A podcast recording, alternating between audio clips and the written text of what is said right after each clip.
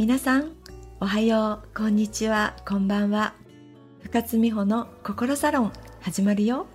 この番組は私心理カウンセラーライフコーチの深津美穂が皆さんが今日よりも明日明日よりも明後日が幸せって感じるように心理学脳科学量子力学引き寄せ論などから実際に行動できることをお伝えする番組です。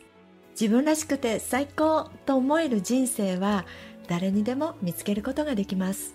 私と一緒に探しに行こう。最高の人生は自分シフトから始まる。毎週楽しみにしてくださいね。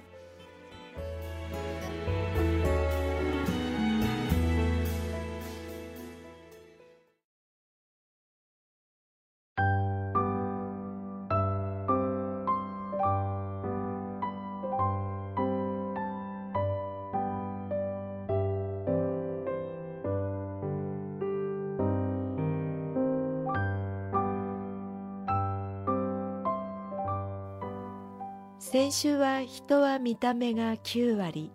初対面で受けたイメージは後々まで強く影響を持ち続ける。第一印象を良くすることを心がけてねなんてお話をしました。そうなんですよ。第一印象が良くなかった場合に後からそれをひっくり返すというのはかなり大変なんです。じゃあ第一印象で失敗してしまった場合永遠にカバーできないのか？というとそういうわけでもないのでご安心ください。今回は印象の悪さをひっくり返すとむしろ好印象に変わるというお話をします。最初の印象が悪かったけれど何かのきっかけでその人に対するイメージ評価がまるで変わり最初よりむしろ高くなることもあります。心理学ではゲインロス効果って呼んでいます。例えばね見た目がこわ表な方人を怖がらせちゃうような容姿の方ってわあ怖いっていう第一印象になっちゃいますよね。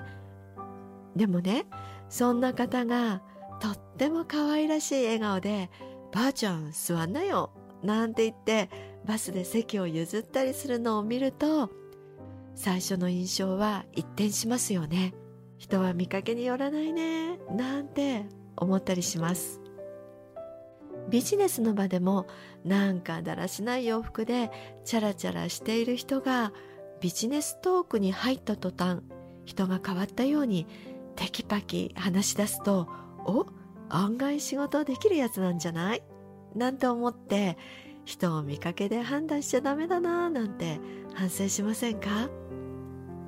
他にも不愛想な人が時々見せるチャーミングな笑顔とかしっかり者で何でも完璧な先輩 OL が時々ずっこけるほどのミスをしたりするとああこの人も人間なんだなんか親近感湧くなーなんて思いません？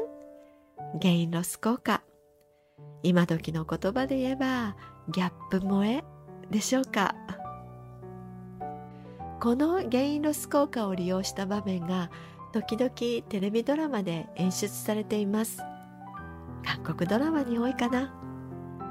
どんな時かというと恋人がお誕生日プレゼントを渡す時。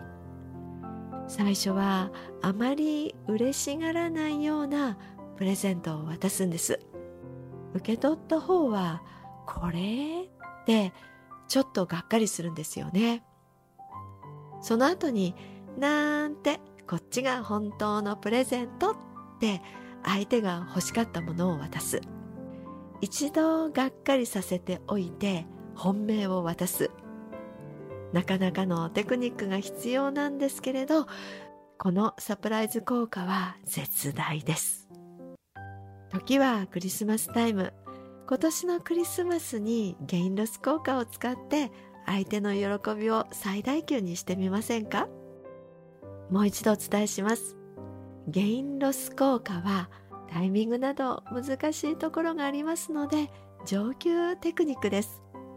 でも効果的だと思います。では皆さんが元気になるように今回はこの辺で。最高の人生は自分シフトから始まる。あなたが変われば人生は今日からでも変えられます。深津美穂の心サロンでした。またね